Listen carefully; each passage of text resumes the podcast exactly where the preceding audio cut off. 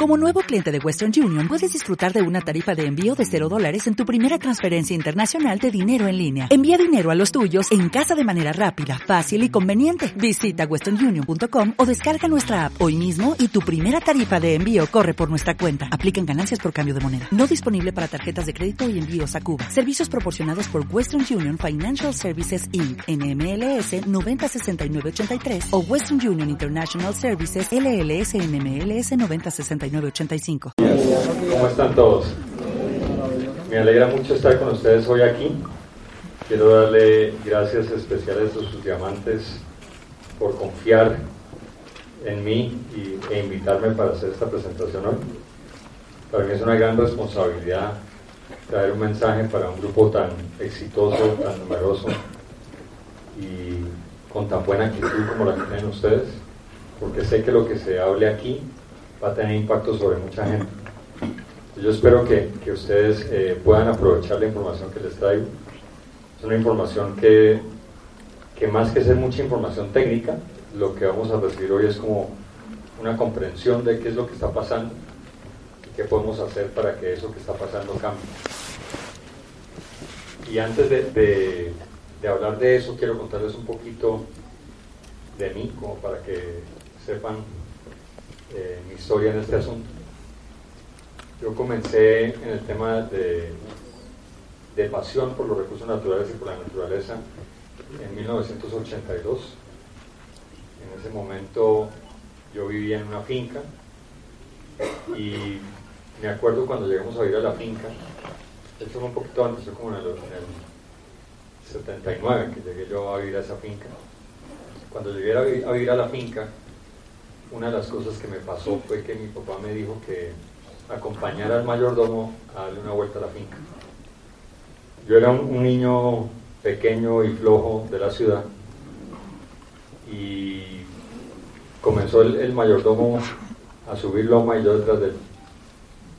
Yo creo que yo llevaba tal vez dos cuadras caminando detrás del mayordomo cuando yo estaba llorando del cansancio. Y pues no había nadie ahí que me salvara, es decir, no estaba ni mi mamá cerca, ni había nadie que me fuera a sacar de la situación y ya estaba suficientemente lejos como para que me diera miedo de volverme solo. Y entonces me tocó seguir caminando detrás del mayordomo y caminé y caminé y caminé hasta que ya ni me daba cuenta del dolor que tenían los músculos, ya no, no sabía qué era lo que estaba pasando conmigo. Entonces realmente yo pensé, bueno, esto de vivir en la finca va a ser como una pesadilla. Y la verdad fue que de darle la vuelta a la finca con el mayordomo, yo no sé cuántas veces por semana, porque siempre que llegaba al colegio me mandaban a darle la vuelta a la finca. Entonces terminé sacando un buen estado físico y me terminó gustando la montaña. Y llegó un punto donde comencé a apasionarme por esos, esos lugares y comencé a conocer un poco más y, y a veces me iba de paseo yo solo y me iba a hacer recorridos largos. Y algunos años después, cuando me estaba graduando del colegio, tuve la dificultad de ser un muy buen estudiante. Les voy a explicar por qué eso fue una dificultad para mí, porque entonces el criterio de selección de la carrera que iba a estudiar para la mayor parte de los estudiantes era, ¿usted en qué le va bien? Ah, no, ¿qué tal cosa? Ah, bueno, entonces usted lo que tiene que estudiar es tal cosa. Entonces a mí me preguntaban, ¿usted en qué le va bien? Y a mí me va bien en todo. Entonces, ¿usted qué va a estudiar? Y yo, no, pues no tengo ni idea. Y no tengo ni idea fue que eh, me gané una beca para estudiar en una universidad. Rechacé la beca porque me aceptaron a otra universidad que era mejor. Pero mi papá no tuvo con qué pagarme la otra universidad, entonces me quedé sin la soga y sin la ternera. Y entonces eh, volví yo a Colombia y me recibieron en la Universidad de los Andes con honores, porque pues yo era un super estudiante, entonces la universidad decía que estaba muy honrada de recibirme, pero la verdad es que yo no estaba nada contento de estar ahí. Y yo entré en un proceso de depresión, la primera y la única depresión que tenía en mi vida, pero me duró bastante. Fue como año y medio de depresión donde estuve casi al borde de suicidarme. Yo nunca he contado esta historia, no sé por qué la estoy contando a ustedes, pero estuve casi al borde de suicidarme y al final de ese proceso cuando mi tío intervino en la situación y me hizo pensar eh, en lo, lo que yo me estaba perdiendo me di cuenta que la razón por la que yo no me había suicidado era porque yo amaba la vida. Y en este cuento de amar la vida terminé haciendo un viaje a la isla de Providencia. Y estando en la isla de Providencia, estaba yo sentado frente a la playa en, una palmera. Y tuve una visión. Yo a estas alturas no sé si la visión era que yo medio estaba alucinando porque llevaba unos días sin comer. Eh, me había ido sin plata para Providencia y, y estaba a punta de mango. Allá hay como 33 variedades de mango, entonces comí mango, hasta que lo único que salía era mango. Y entonces eh, estaba yo sentado en la playa mirando como, como hacia, hacia, el horizonte, hacia, hacia el mar, y comencé a ver una historia. Y era la historia de la humanidad. Y en la historia de la humanidad yo veía personas que inicialmente se enfrentaban unos con otros en, en peleas muy pequeñas y después comencé a ver grandes guerras y un proceso de, de, destrucción increíble. Es decir, yo, esto yo creo, yo no sé cuánto tiempo pasó, pero pudo haber sido cinco minutos como pudo haber sido una hora, para mí fue eterno. Y yo lloré y lloré y lloré porque vi sangre y destrucción y sangre y destrucción y destrucción. Y cuando terminó este trance en el que yo estaba, yo dije, bueno, yo tengo que hacer algo al respecto. Yo no puedo dejar que esto siga así. Estamos hablando de 1988 en ese momento. 87 realmente. Y yo regresé a Cali con la convicción de que yo iba a dedicar mi vida a hacer algo para cambiar lo que había pasado. Y desde ese momento me dediqué a este tema. Entonces yo quiero un poquito como contarles a ustedes de, de, qué se trata lo que está pasando hoy en día, a qué se debe y cómo este negocio se convierte en una oportunidad maravillosa para transformar esa realidad. Yo no, no creo que exista una herramienta más potente, ni un vehículo más potente que este para transformar lo que está pasando. Y si logramos darnos cuenta de, de esa herramienta, de ese vehículo tan potente que tenemos, y cómo lo podemos poner al servicio de la humanidad, realmente vamos a cambiar no solamente este país, sino el mundo. Y eso es lo que yo creo que podemos hacer. Entonces yo quiero comenzar por la primera lámina, por favor.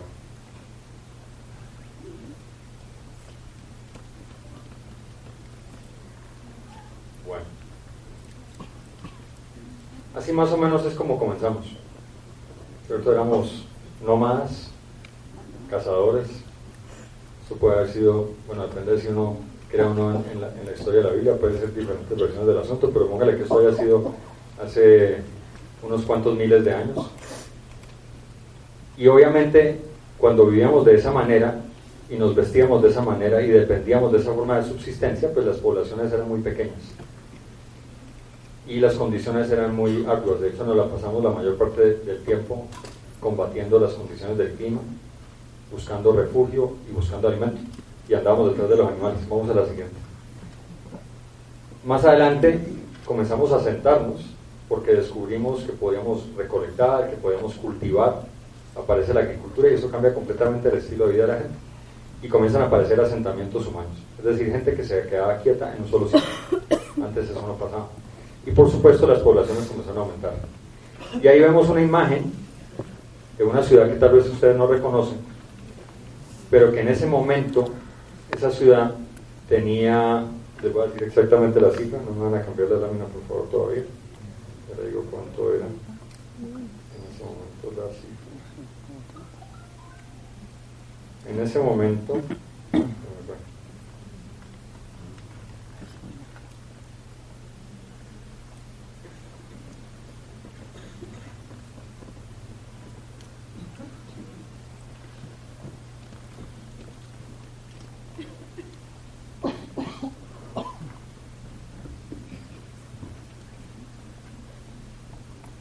En ese, en ese, momento esa ciudad tenía 11.000 habitantes. Vamos a la siguiente. En ese momento esa ciudad tenía 264.000 habitantes. La primera foto es de 1911, la, esta, esta foto es de 1951. Vamos a la siguiente. Esa misma ciudad en el 64 tenía 637 mil habitantes. Es decir, pasó de 264 mil a 637 mil en 10 años.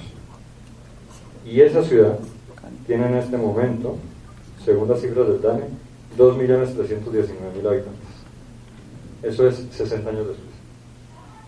Es decir, hemos multiplicado por 10 la población en menos de 70 años. Vamos a la siguiente. ¿Saben qué ciudad era esa? Cali. Ahora miren esta ciudad. Esa ciudad tenía en ese momento 59 mil habitantes. Vamos a la siguiente. En ese momento esa ciudad tenía 358 mil habitantes. En ese momento tenía 772 mil habitantes. Y en ese momento tiene 2.706.000 habitantes. se llama Medellín. Y ahora esta ciudad. Por favor.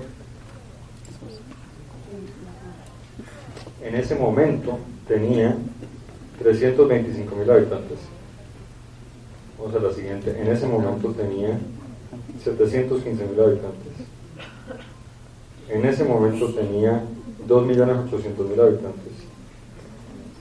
Y ahora tiene 8.763.000 habitantes.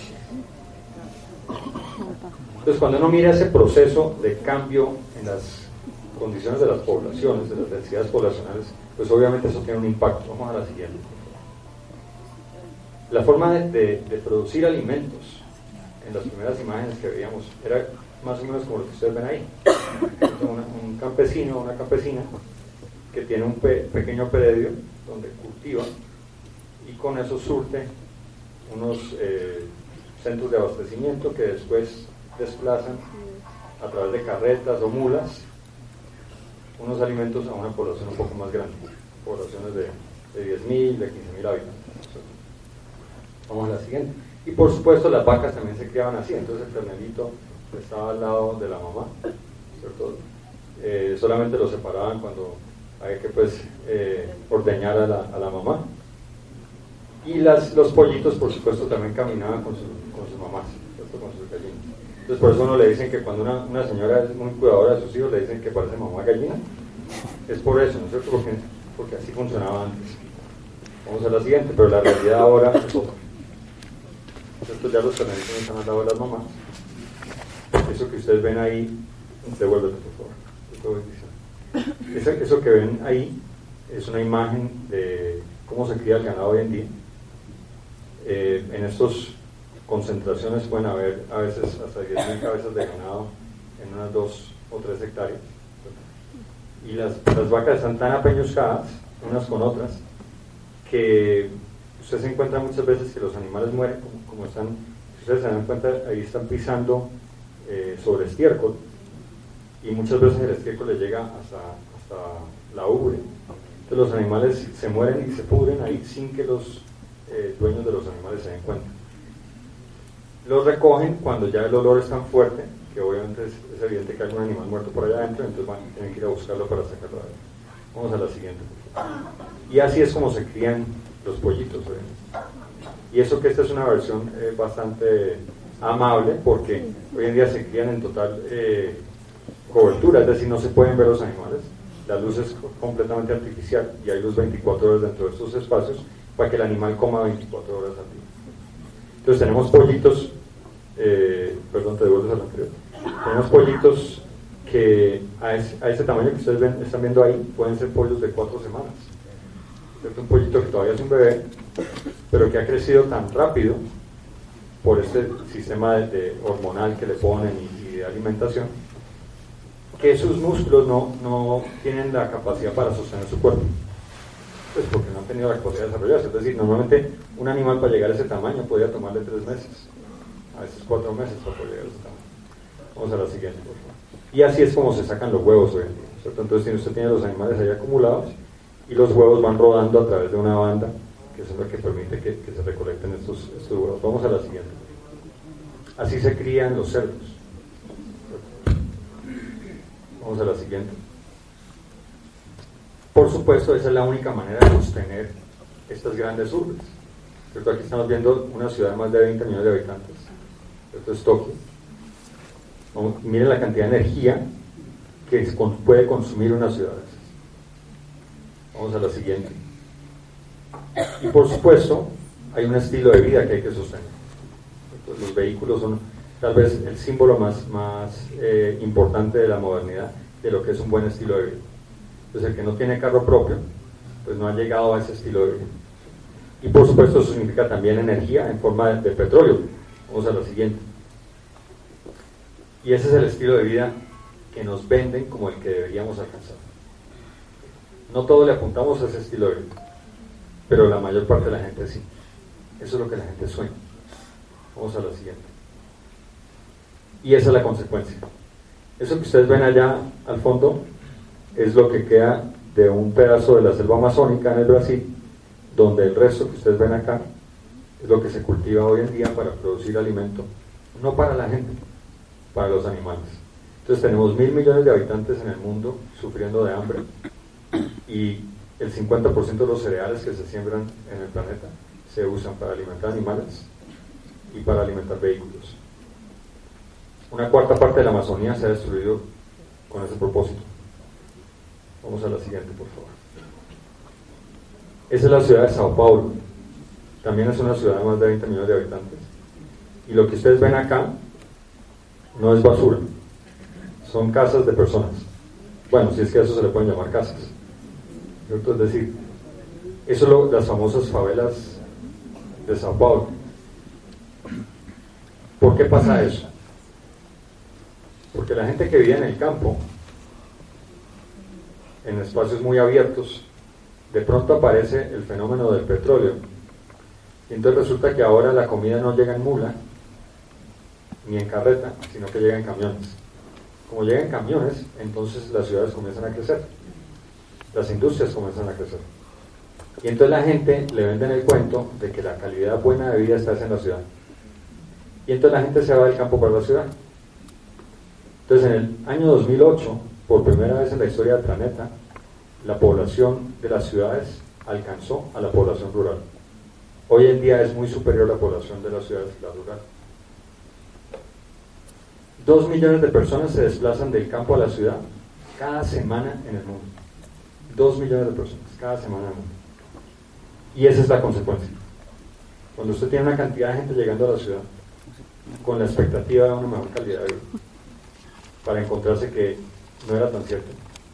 Y que finalmente como lo que sabían hacer era cultivar y llegan a la ciudad terminan viviendo ahí. Y por supuesto eso se convierte en un problema social impresionante. Vamos a la siguiente. ¿Quién se ha quejado alguna vez del Transmilenio? De que muy apretado montar en Transmilenio. ¿Alguien se ha quejado alguna vez de eso? ¿Ninguno? ¿No montan en Transmilenio? Ok. ¿A quién lo, han montado y lo han bajado del Transmilenio? Ok. Bueno, eso es porque no les ha tocado montarse en ese tren. Ese es un tren en la India. ¿Cuándo le han dicho que se suba el techo Transmilenio? Todavía no, ¿no es cierto? Vamos a la siguiente, por favor. Y por supuesto, toda esta concentración de gente en un sitio que consume y consume y consume, pues tiene que tener un resultado. Y el resultado es que hay basura por doquier. En Colombia producimos 33 mil toneladas de basura todos los días. Todos los días. Y esta ciudad se lleva el premio. La que más produce de toda esa basura. Vamos a la siguiente, por favor. Por supuesto, como se necesita producir energía y tecnología para alimentar estas ciudades, entonces hay que explotar la tierra a través de la minería para producir esos minerales. Y ustedes ven todos esos eh, dibujos de árboles, son las zonas protegidas del país. Y todos los circulitos son los, las solicitudes de títulos mineros para Colombia, ya en este momento. Vamos a la siguiente. Esa es para la parte sur. Vamos a la siguiente. Y ahí ustedes ven todos esos eh, recuadros y, las zonas coloreadas son las zonas de resguardos indígenas, de indígenas que están en riesgo de extinción y a la vez todas las solicitudes, cada cuadrito es la solicitud de un título para explotación de hidrocarburos. La mayor parte ya están en proceso de exploración. Es decir, que no solamente se ve afectada la naturaleza, porque el tema de la ecología al final no es un tema de la naturaleza. La gente dice, no es que tenemos que cuidar el planeta. ¿A quién le gusta la idea de cuidar el planeta? ¿Ustedes creen realmente que el planeta necesita que lo cuidemos? ¿Ustedes están seguros de eso? ¿Ustedes hace cuánto creen que existe este planeta? ¿Hace cuánto creen que existimos nosotros? ¿Será que el planeta necesita que lo cuidemos? No. El planeta no necesita que lo cuidemos. Yo creo que ese es el primer paradigma que tenemos que aprender a romper. El planeta no nos necesita. La naturaleza no nos necesita. Es al contrario. Nosotros necesitamos la naturaleza. Nosotros necesitamos el planeta para poder sobrevivir. Ahora, ¿en qué condiciones queremos sobrevivir? Porque también eso depende. Es decir, por supuesto que han habido extinciones masivas. Estamos en la sexta. Han habido quinta, cinco, perdón, antes de que existiéramos nosotros. Cinco extinciones masivas, ahí donde desapareció la mayor parte de las especies del planeta. Y volvieron a aparecer. Y de la quinta para aparecimos nosotros. ¿Ustedes creen que nosotros somos una especie en vía de? Muy probablemente. Si seguimos así, muy probablemente. Pero es la única especie que se ha autodestruido. Y que por encima se ha llevado un poco de otras. Pero seguramente desaparecerían la mayoría y volverán a aparecer otra vez otra cantidad de especies. Si eso no pasa, si no llegamos a ese extremo, lo que sí va a pasar es que vamos a estar viendo unas condiciones muy difíciles. Porque el cambio se está dando. Lo que está pasando, está pasando. Y eso pasa, hagamos algo o no hagamos nada. Está pasando. La pregunta es, ¿hasta dónde vamos a dejar que pase para hacer algo? Pero algo que valga la pena. Es decir, algo que realmente cambie la realidad. Vamos a la siguiente. Eso es lo que pasa después de un, de un trabajo de minería de cobre. Vamos a la siguiente. Eso es lo que pasa cuando se hace minería en la selva para sacar oro. Vamos a la siguiente. Eso es aquí también oro. Vamos a la siguiente. Y de ahí es de donde se produce la comida hoy en día. Ya no son los pequeños agricultores en sus pequeños predios produciendo para una comunidad, sino que ahora son los grandes industriales de la agricultura produciendo para grandes poblaciones. Entonces ahora tenemos cultivos de una sola especie. Por supuesto, si usted cultiva una sola especie, imagínense pensando uno como insecto. Si ustedes fueran un insecto, por un momento piensen que son un insecto. Si ustedes llegan a un sitio donde hay una matica que a usted le gusta, pero solo hay una matica, ¿usted le avisa a los otros insectos que hay más maticas ahí para comer? ¿O se la come usted solito? Pero si resulta que usted se encuentra un millón de maticas de las mismas, y usted a duras penas puede con una, ¿será que usted trae a más insectos para que coman de la misma? Es decir, obviamente que en los insectos no funciona muy así, pero lo que pasa obviamente es que cuando se siembran tantos de una misma especie, hay que controlar las plagas. Y para controlar las plagas se usan químicos muy poderosos. Tan poderosos que miren lo que dice ese letrero. Peligro, pesticidas, no entre. Y eso es lo que nos vamos a comer. Vamos a la siguiente. Esa imagen es una imagen en Beijing. Adivinen por qué se ve el amanecer como en un recuadro. ¿Quién me dice? Allá atrás, ¿quién, quién me dice? No la alcanzo a oír, pero le creo lo que me está diciendo. No mentiras, como de, no, de verdad no la oigo, pero ¿qué es lo que pasa en Beijing? Que la contaminación es tan alta que ya no se puede ver el amanecer. Entonces, para que la gente no se deprima, porque era uno de los problemas serios que estaban teniendo en Beijing, hoy en día hay pantallas donde les muestran el amanecer. ¿Aquí quién ha visto el amanecer alguna vez? Okay. Vamos a la siguiente. Eso también es en Beijing. ¿Ustedes creen que ese policía está parando el tráfico o pidiendo auxilio? Parando el tráfico. Vamos a la siguiente. Y esa es la realidad nuestra. Y nosotros ya vamos para allá. ¿Quién alguna vez ha bajado temprano en la mañana de la calera a Bogotá? No se ve muy parecido eso a veces, pero bueno. No hay una nube oscura encima de Bogotá y no que vaya a llover. Vamos a la siguiente. ¿Quién reconoce esa cascada? Ese agua que bajaba ahí al lado izquierdo era el río Bogotá. Era el río Bogotá, porque ahora el río Bogotá que baja por esa misma cascada es el del lado derecho. Usted no lo alcanza a ver, pero sí huele. Imagínense lo que huele eso ahí. Para los que no les ha tocado todavía. Vamos a la siguiente, por favor. 2.500 millones de personas en el mundo beben agua así.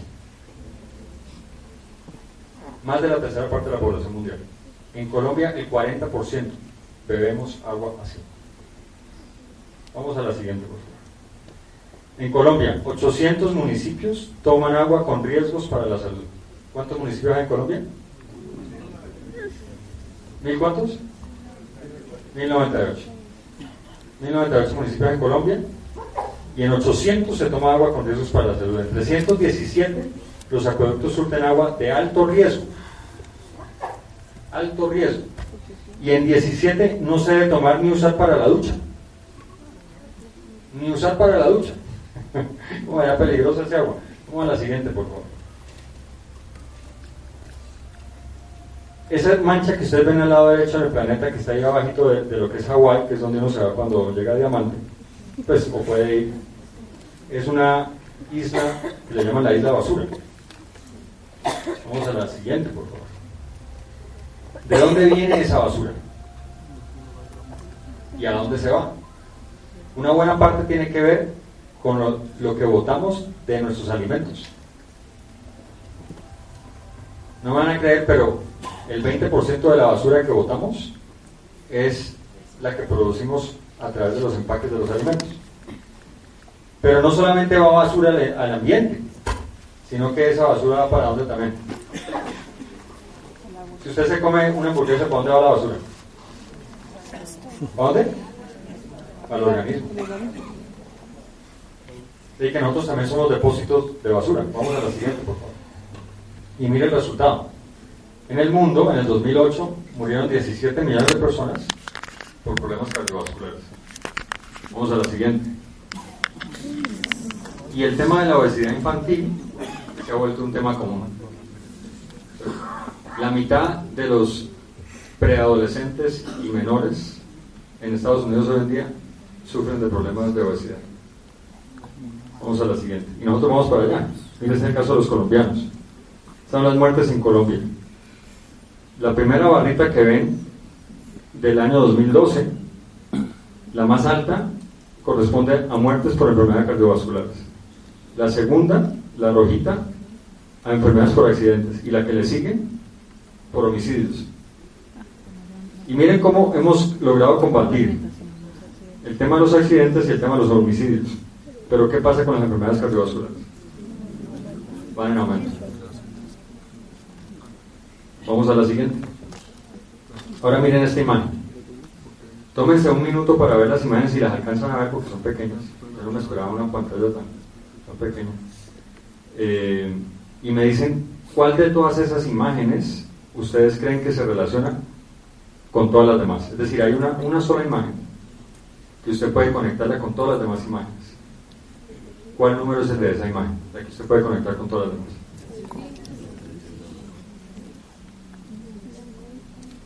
La 3. La 3. Es el mundo.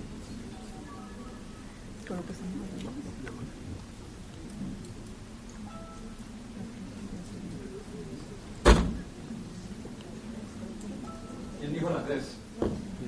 ¿Quién dijo la 3? Ok, ¿quién dijo la 5? ¿Quién dijo la 14? ¿Quién dijo la 1? ¿Una persona? Dos, tres. Pues es la 1. ¿Por qué la 1? La 1 representa nuestros hábitos de consumo. En este caso está hablando de productos de aseo. Los productos de aseo vienen en empaques plásticos que para producirse requieren grandes cantidades de energía, esa es la 2. La producción de energía es la principal causa de calentamiento global, esa es la 3. Para poder transportar estos productos, como no son concentrados, entonces requieren muchos empaques para transportarlos, se necesita grandes cantidades de gasolina y grandes camiones, esa es la 4. Que esa a su vez es la segunda causa de calentamiento global. La gasolina viene del petróleo Y uno de los principales problemas que tenemos hoy en día con el petróleo son los derrames, que causan grandes problemas en la supervivencia de las especies, sobre todo marinas, y causan grandes problemas sociales. Esa es la 6. Las 6 son prostitutas en Perú, en una población donde llegó el petróleo. No hay un solo caso de una población que haya sido, donde haya sido encontrado petróleo, donde las condiciones sociales de esa población hayan mejorado después de la exploración petrolera. En todos los casos se ha convertido en un problema social. Y la prostitución es solo una de esas manifestaciones, para no hablar de todas las otras como el alcoholismo y una cantidad de otras cosas. Luego tenemos la 7, y es que para poder contrarrestar el efecto que estamos teniendo con el petróleo, como negocio apareció los biocombustibles. Y los biocombustibles hoy en día representan tierra que se siembra para producir combustibles en lugar de producir comida. Cuando tenemos un problema serio de hambre, esa es la 8. Y las poblaciones más afectadas por el hambre son los niños y los adultos mayores.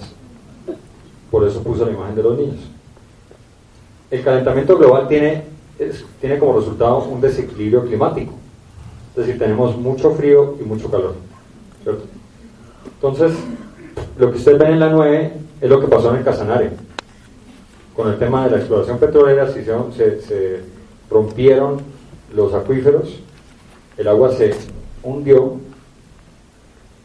viene el verano como efecto del calentamiento global y no hay agua disponible para los animales ni para la gente. Y entonces mueren una cantidad de animales. Y la número 10 es una imagen de una población en el norte del valle, afectada por las inundaciones del invierno del 2010 y del 2011. Gente que se tuvo que desplazar porque eso es en medio de la ciudad. Es decir, esa canoa que ustedes ven ahí es en medio de, una ciudad, es una calle. La número 11 representa las fragancias que vienen en estos empaques. ¿Quién les ha dicho a ustedes alguna vez cuando entra a una casa que huele a limpio? Y huele a limpio es que huele a lavanda o huele a, a pino o huele a canela. ¿Cierto? ¿Sí les han dicho eso alguna vez? Ok.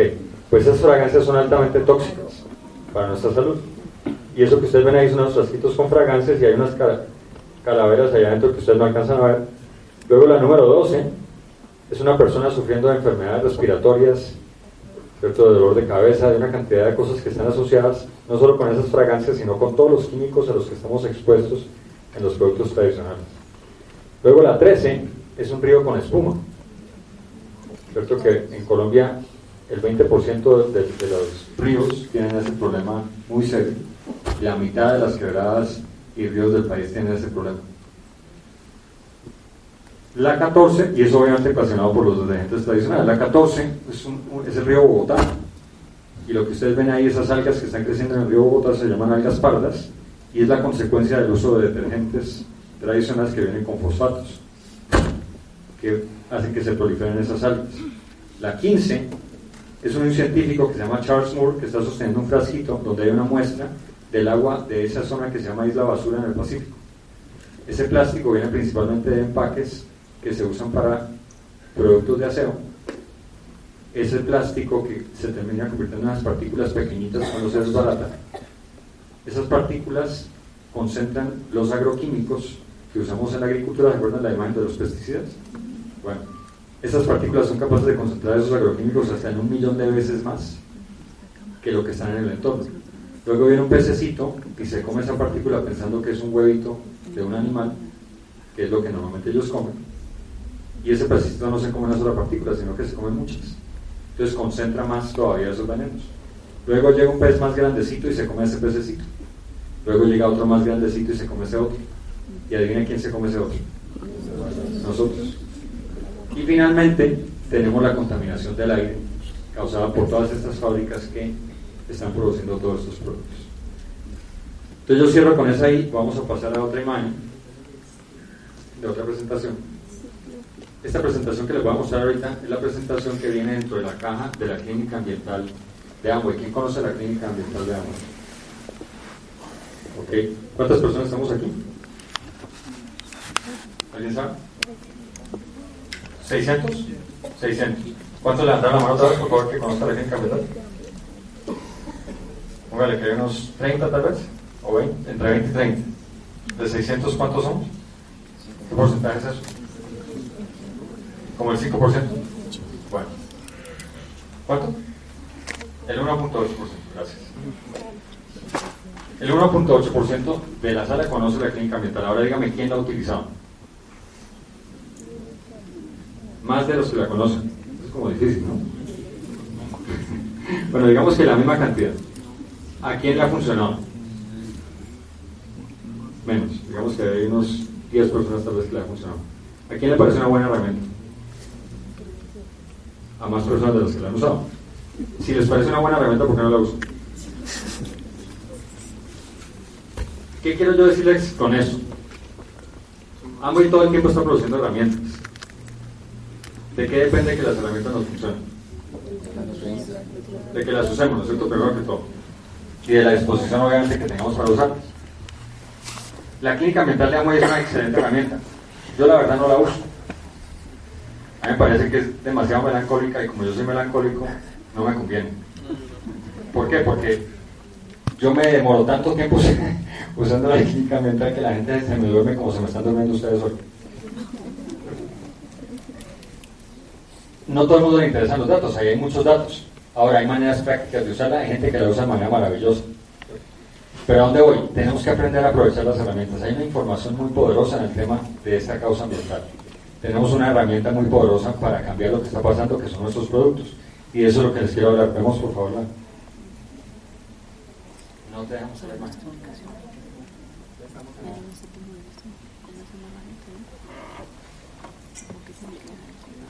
Eh, Jonathan Zapata, por favor.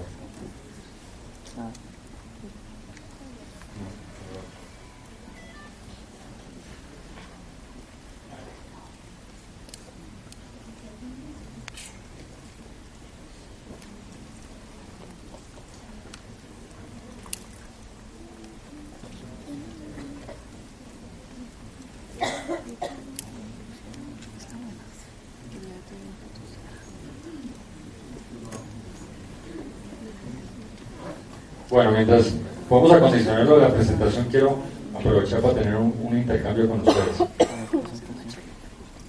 ¿Quién ha vivido las consecuencias del calentamiento global en Bogotá? ¿Quién me puede explicar una consecuencia del calentamiento global en Bogotá? Mucho calor al mediodía, ¿qué más? Mucho frío al amanecer, ¿qué más? Granizadas, ¿qué más? ¿Perdón, resfríos? Enfermedades respiratorias. gripas, ¿qué más? Alergias, sequías, trancones. Pero el trancón con un calor bien verdad es mucho más difícil, ¿no? Los cultivos. ¿Ustedes se- se han dado cuenta que hay épocas donde los ciertos alimentos suben muchísimo de precio? ¿Ustedes por qué creen que pasa eso? Porque se dañan las cosechas, ¿no es cierto? Si usted, si, ¿quiénes aquí son campesinos o han sido campesinos o vienen de familias campesinas? Muchísimos, es de ahí que ustedes saben de qué estoy hablando.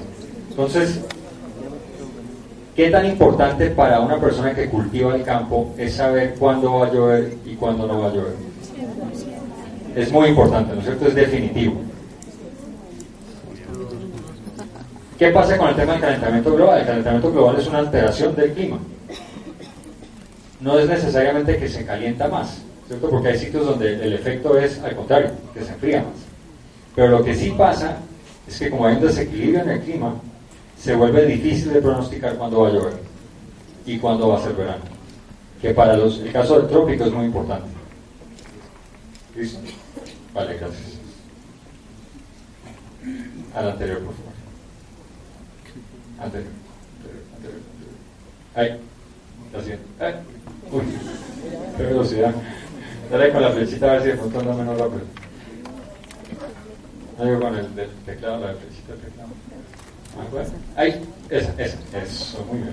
Bueno.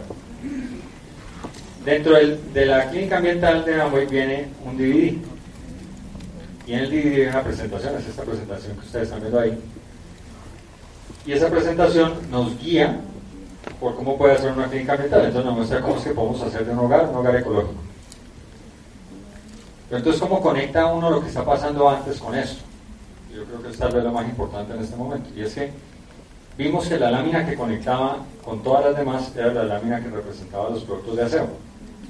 Yo creo que ya quedó clara la conexión que existe entre los productos de aseo tradicionales y la situación que estamos viviendo. A veces situaciones que uno no se imagina, ¿cómo así que la prostitución tiene que ver con que yo use productos de aseo tradicionales?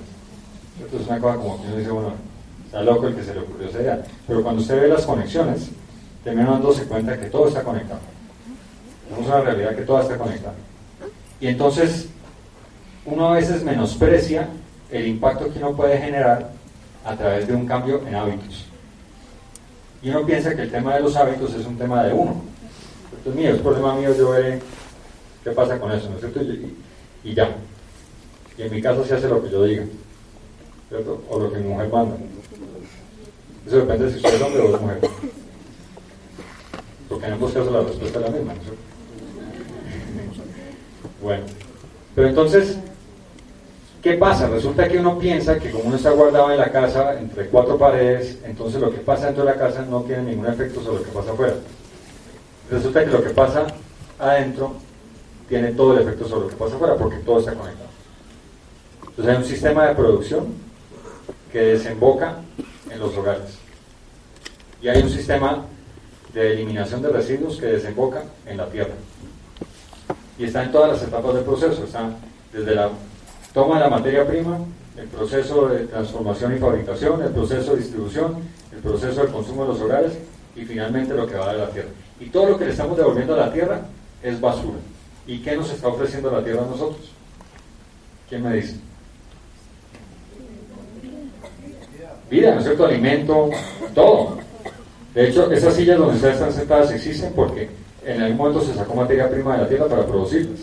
El celular en el que usted se está entreteniendo en este momento, si no me está parando bolas, también viene de ahí. Todo viene de ahí, todo viene de ahí. Venimos nosotros de ahí y ahí volvemos además. Todo viene de ahí. Pero nosotros nos encargamos de transformar esa materia prima, que es cero nociva, en materiales que se vuelven altamente contaminantes y peligrosos, no solo para el planeta, sino para nuestra salud. Y acuérdense que el tema es un tema de nosotros, ¿cierto? Porque sí, muy bonito lo de cuidar los pajaritos, muy bonito lo de cuidar los ríos, muy bonito lo de cuidar las montañas, pero si se trata de, tu supervivencia, ¿qué es más importante?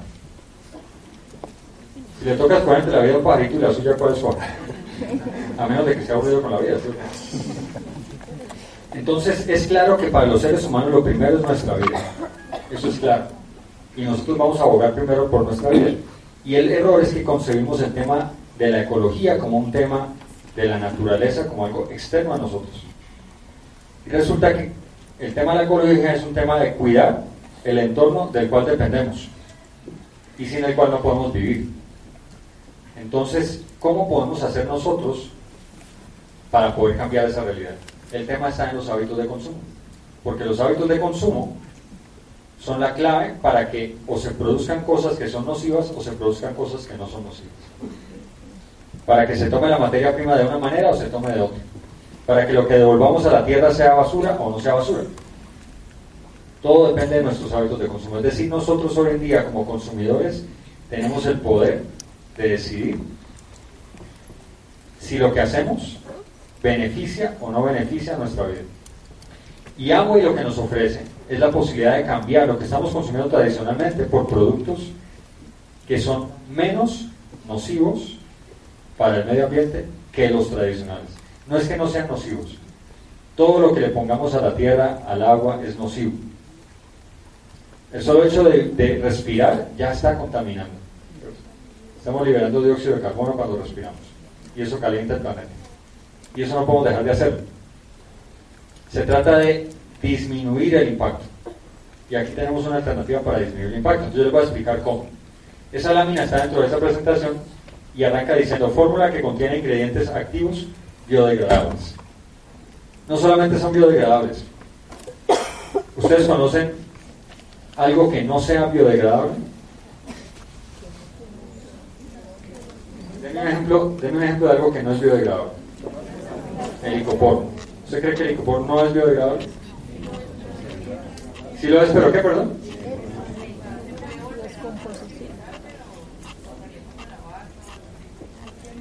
¿Alguien me dice otra cosa?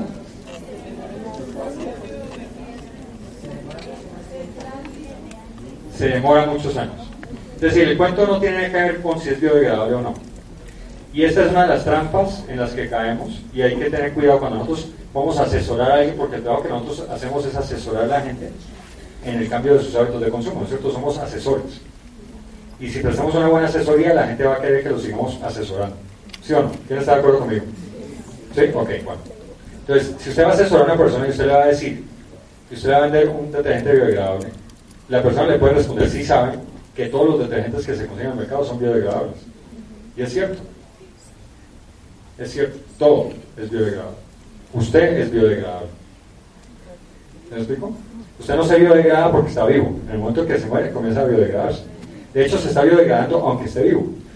Entonces, todo el proceso de oxidación es un proceso de biodegradación.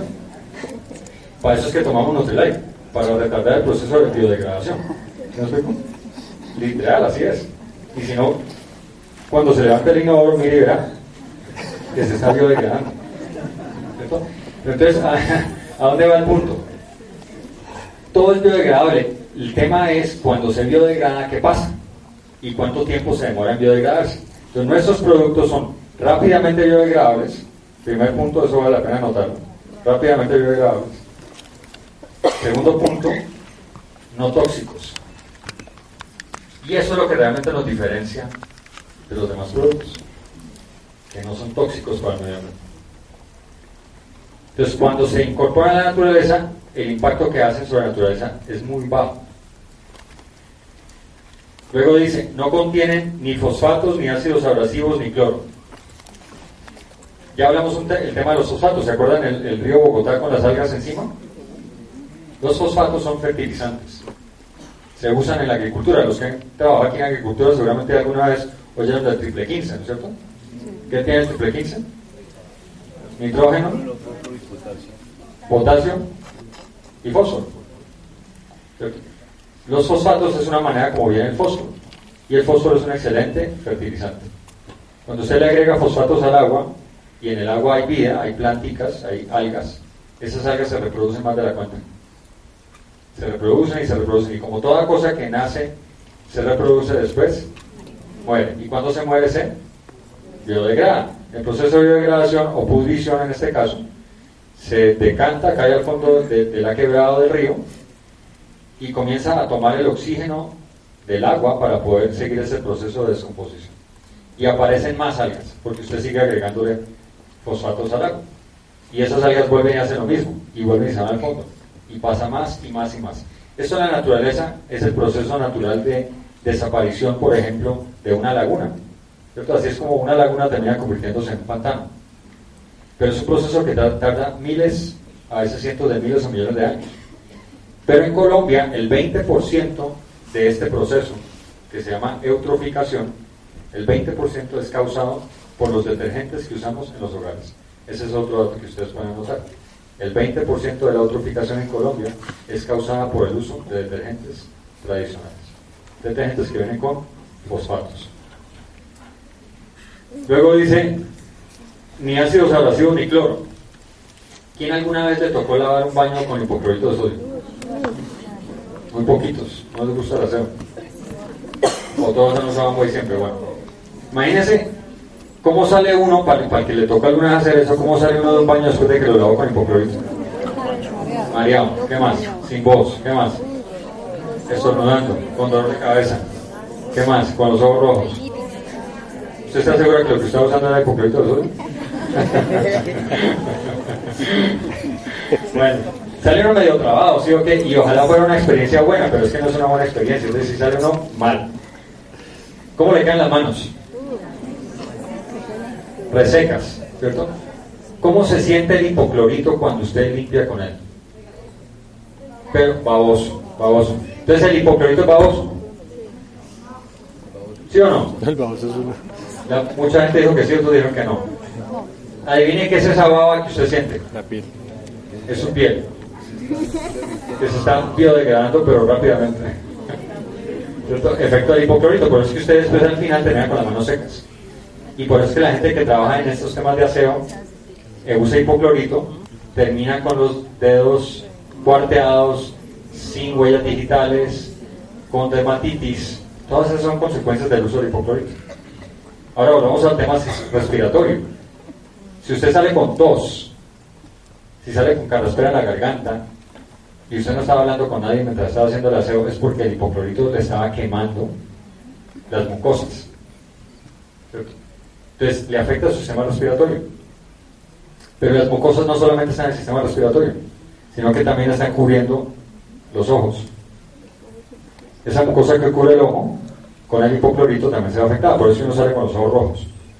El dolor de cabeza es porque el hipoclorito está intoxicándolo. Y entonces su sistema nervioso central, en respuesta, genera un dolor de cabeza. Para advertirle a usted que ponga las pilas y salga de ahí, porque si no le va a pasar algo peor. ¿Sí me explico? Entonces, nuestros cuerpos son muy sabios y ellos saben que no nos conviene usar el hipoclorito. Entonces, ¿cómo así que uno entra a una casa que huele hipoclorito y dice, huele a limpio? ¡Qué bestialidad! ¿Sí me explico? Pero no bestialidad de las bestias del campo porque esas son más inteligentes, no les ocurriría nunca usar eso. Esto es una bestialidad humana. Es decir, a nosotros se nos ocurre semejante bestialidad. Y sin embargo lo usamos. Si nosotros logramos que la gente entienda el daño que se están haciendo cuando usan el hipoclorito, va a llegar un punto donde la gente va a llegar al supermercado, va a tener la tentación de comprar hipoclorito y cuando vaya a coger la botella va a ser así. Como cuando uno siente que se va a quemar, que uno siente el calorcito y le tira la mano. Porque es claro que es muy dañino para nosotros. Y es muy dañino para la gente que trabaja en el tema del aseo, que muchas veces no somos nosotros.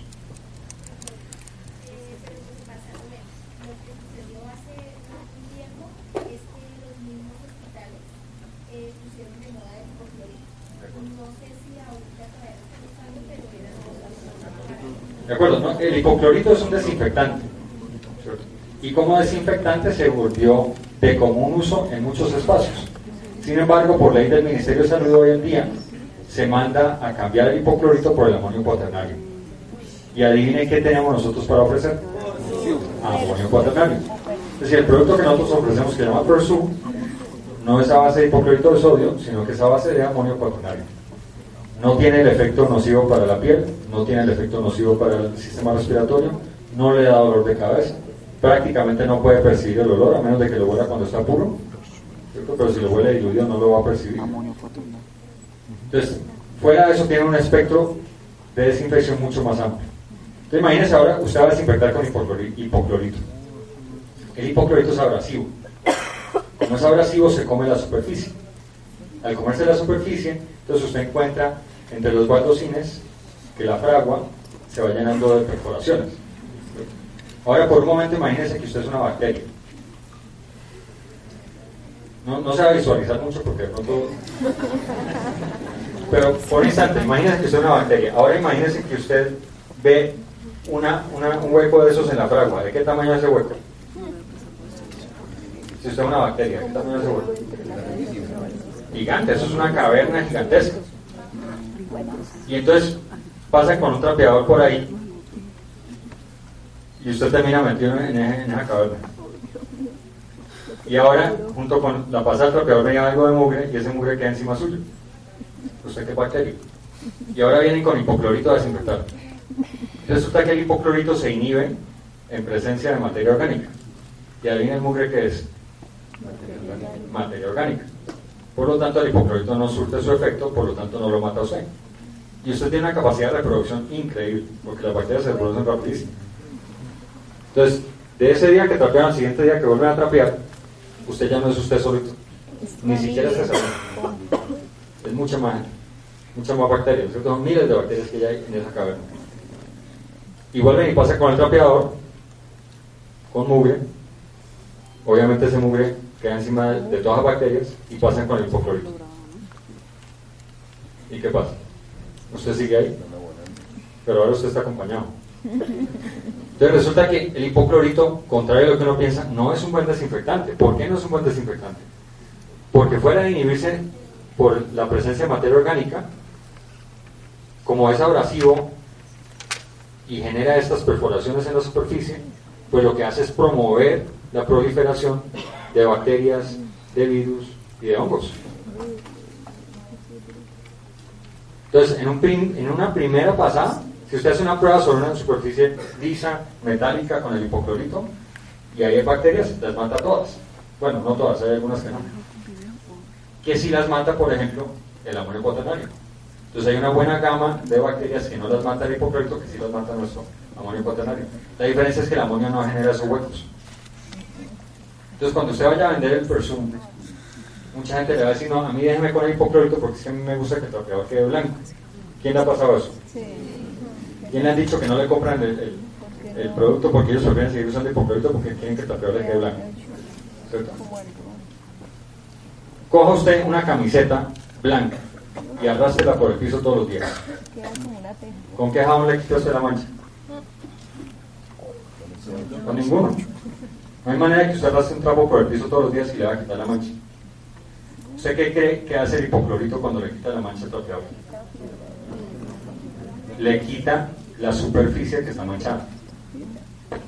No le quita la mancha, le quita la superficie, es decir, le arranca la tela que hay encima, que es la que está manchada y queda debajo la que no está manchada. Por eso uno arranca con un trapeador que parece un afro y termina uno con un trapeador que parece mi caballero. ¿Me explico? No es que el trapeador se gaste tan rápido, es que usted a punta de hipoclorito se lo comió. ¿Me explico? Bueno, no lo comió usted, se lo comió el hipoclorito. Eso es lo que la gente no sabe. ¿Será mejor comprarse un trapeador que no sea blanco? Hay de otros colores. ¿Usted por qué necesita que el trapeador sea blanco? Después de que esté limpio. Si usted mete un trapeador por la noche en el LOC y al otro día cuando lo saca de- de- del LOC y lo juega, le agrega un poquito, pero si lo deja 10 minutos, ese trapeador quedó limpio y desinfectado. No quedó blanco, pero sí quedó limpio y desinfectado. ¿Y usted qué necesita? ¿Que el trapeador sea blanco o que esté limpio? ¿Está claro, sí o no? Todos estos son argumentos que uno puede usar cuando uno está vendiendo los productos y eso es lo que yo pretendo lograr con esta lámina, que ustedes tengan herramientas para que cuando usted vaya con el producto sea claro por qué es una ventana usar el producto. Alguien está levantando la mano aquí que dijo perdón. ¿No? Ok. Bueno.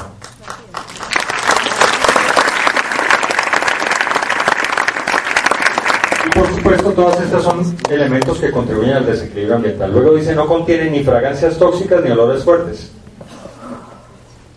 Ya oímos el tema de las fragancias tóxicas. Resulta que estas fragancias, esa lavanda, ese cresopino, eh, perdón, ese pino, ese, eh, en fin, todas esas fragancias canela que nos venden hoy en día para limpiar nuestras casas y que la gente quiere que huela eso. Esas fragancias son altamente tóxicas para nuestra salud. La estructura que tiene química esas fragancias es tan fuerte, se llaman anillos bencénicos, después no lo tiene que aprender, pero son tan fuertes esas estructuras que se demoran muchísimo tiempo en degradarse, pero son rápidamente absorbidas por nuestra piel. Y comenzamos a acumularlas. Y eso nos genera alergias. Y nos enfermamos. Y hoy en día, ¿cuál es la enfermedad más común en los niños chiquitos? Las alergias. Es lo más común. Y la principal causa de esas alergias son los productos de limpieza. Entonces, si una señora le dice, una abuelita le dice a usted, mire, no es que yo no quiero eh, comprar ese producto que usted me vende porque ese LOC no huele a nada. Usted le dice, señora, ¿y y usted qué prefiere que sus nietecitos gaten sobre un piso está lleno de fragancias tóxicas que a usted le huelen bueno o sobre un piso que está limpio de esas fragancias? Yo no creo que haya una sola abuelita que vaya a decir que prefiere que su niño se intoxique por gatear entre las fragancias. Es decir, bueno, vamos a la siguiente. Luego dice, son suaves con la piel y facilitan la limpieza. Hay una cosa muy interesante del, del uso de nuestros productos y es que nuestros productos son hechos con grasa de origen vegetal. Los productos convencionales son hechos con grasa de origen animal. La grasa de origen animal va generando una costra sobre la superficie que es muy difícil de retirar. Aquí, ¿quién le ha dicho alguna vez que trapear el piso con jabón azul es muy buena idea porque eso deja el piso brillante? Ah, saca las malas energías, ese no me la sabía. bueno, entonces usted trapea el piso con, con jabón azul y el piso le queda brillante. Pero cuando usted vuelve a trapear, ¿qué tan sucio está el piso? Super, pi- super sucio y super grasoso, ¿sí o qué? Justamente por eso es lo que estamos hablando. Entonces, cuando usted comienza a trapear con LOC, lo primero que le va a pasar si usted lleva mucho tiempo trapeando con jabón azul es que al principio no le ha quitado todavía la grasa del jabón azul. Entonces el piso no le va a brillar muy bien al principio. Si usted le explica a la persona que se le va a demorar unas cuantas trapeadas en que el piso le brille, pero que después de que lo logre, le va a brillar mucho más y va a ser mucho más fácil retirarle el mugre, porque se genera una capita también, en este caso de un aceite vegetal, que no acumula el mugre y que no se ve opaco. Ese es otro elemento para vender ese producto. Y finalmente dice, disminuye la producción de basuras, son concentrados y de alto desempeño. ¿Qué es lo importante de la disminución de las basuras? No solamente el hecho de que botamos menos empaques, es que esos empaques representan consumo de energía y de petróleo, y representan transporte. Y esas son las dos principales causas del calentamiento global. Entonces, cuando usted disminuye el uso de empaques, usted está disminuyendo el calentamiento global. Cuando usted compra productos concentrados, usted está disminuyendo el gasto de su bolsillo. Porque usted ya no está comprando paquetes vacíos, que eso es lo que uno compra cuando compra un enva- un envase, ni está comprando agua carísima, que es en lo que se diluyen los productos convencionales. Entonces, un producto convencional viene en una concentración a veces del 5%, del 2.5%. ¿Qué es ese otro 95%? Principalmente agua. Principalmente agua. Entonces cuando compra esos productos tradicionales está comprando agua muy cara que la tuvieron que transportar desde el sitio desde donde se fabricó finalmente hasta su casa. Y todo ese transporte implica gasolina y toda esa gasolina representa calentamiento global. Fuera de eso, la producción de esos empaques también representa combustibles que se utilizan, petróleo que se utiliza para producir el plástico y energía. Todo eso contribuye al calentamiento global. Bueno, yo con eso eh, dejo esa lámina, vamos a la, siguiente para cerrar. Y es eso. ¿Qué es lo increíble de, la historia de Amway? En 1917, voy a contar esta historia muy rápida porque me quedan cinco minutos. 1917, un señor Carl Renborn regresa de la China como loco. ¿Por qué regresó como loco? Porque se fue como en, el- en el- como en 1913 a vender leche a la China y le fue muy mal. Porque los chinos no toman leche. Así de sencillo. Los chinos no toman leche y él era el representante de Carnation en la China. Él le preguntó a los de Carnation que sí puede ser representante de la China, ellos le dijeron que sí, pero nadie le dijo que los chinos no tomaban leche. Entonces, por supuesto, le fue muy mal, se devolvió, iba caminando por las calles de Chicago y de pronto lee un letrero que dice Colgate. El tipo entra a la oficina del señor Colgate, porque el tipo era de apellido Colgate literalmente, y habla con el señor Colgate y le dice, "Ah, yo quiero ser su representante en la China. Él está empeñado en irse para China. Y se fue para China a representar Colgate y arranca la Primera Guerra Mundial. Y con la Primera Guerra Mundial, Shanghái lo cerca y crean unos campos de concentración para los, las personas que no son de allá. Y Karl fue, obviamente terminó en un campo de concentración. Y en ese campo de concentración la alimentación era muy mala. Y él, como era un científico y era muy, muy analítico, se da cuenta que lo principal que afectaba la salud de la gente allí era que la gente no consumía vegetales, porque todo lo que le traían de comida eran principalmente enlatados. Y entonces él comienza a producir unas sopas a partir de los vegetales que le encuentra, del pasto que le encuentra, de las maticas que crecen por allí. Cogía eh, clavos y los rayaban, bueno, una cantidad de cosas siempre para unas sopas espantosas, que solo se las tomaba él al principio y que logró- lo- luego logró convencer como unas cuatro o cinco personas que tomaran esas sopas con él. La principal causa de muerte en una guerra, ¿cuál es? Desnutrición. ¿Cuál? Desnutrición. La desnutrición, el hambre. La gente se muere porque se desnutre, se enferma y se muere. No porque lo matan a- a- con pulmonía, como no se imagina. Pues resulta que estas cuatro o cinco personas que estaban con Karl Renborg sobrevivieron hasta el final de la, de la Primera Guerra Mundial sin enfermarse. Y entonces el tipo regresa en el 17 a Estados Unidos como loco. Como loco, ¿por qué? Porque él decía, aquí hay algo. Y durante 17 años se dedica a investigar y termina produciendo dos frasquitos, uno con un polvo y otro con un líquido, que se llaman el doble X. Y con estos dos frasquitos el tipo se va a donde sus amigos a que prueben el doble X. Entonces reparte el doble X entre sus amigos y un día regresa a la casa de uno de ellos y le pregunta, bueno, ¿cómo te fue con el doble X? Y le dice, no, pues maravilloso, es una cosa espectacular. Entonces, un rato después él pide el baño, entra al baño y el gabinete está entreabierto y él de curioso abre el gabinete y se encuentra con los dos frasquitos llenos. El tipo dice, bueno, ¿cómo hago? Es decir, si, mis amigos me están engañando, no están consumiendo el producto, entonces ¿cómo hago yo para que la gente lo consuma? Y el tipo arranca con el primer modelo multinivel. ¿En qué consistía? Él iba a contratar vendedores para que vendieran su producto, pero la primera condición era que ese vendedor tenía que consumir el producto. Consumir el producto, es la primera condición. Porque si no lo consumía, no lo podía recomendar. Primera condición, consumir el producto. Entonces, si queremos hablar de hogares ecológicos, lo primero que tenemos que hacer todos es consumir, consumir el producto. Si usted no consume el producto, usted no puede hablar del producto. Si usted le dice que es que el jabón no funciona, es porque usted no lo ha usado. Porque cuando usted usa el jabón, usted sabe que el jabón funciona. Entonces, segunda condición. La persona podía ofrecer el producto y venderlo y ganar una, una, una comisión por las ventas, pero si invitaba a otras personas a que hicieran lo mismo, ganaba sobre que esas personas vendieran. Entonces uno aquí, por recomendar, gana, y luego cuando usted le cuenta a otros que hacen lo mismo, usted gana por lo que ellos recomiendan. Es decir, un trabajo que usted ya no está haciendo. ¿Sí me explico? Es muy interesante. Y así arrancó Nutrilite. Y Nutrilite se pegó una disparada impresionante y comenzó a vender millones de dólares a comienzos de los 40.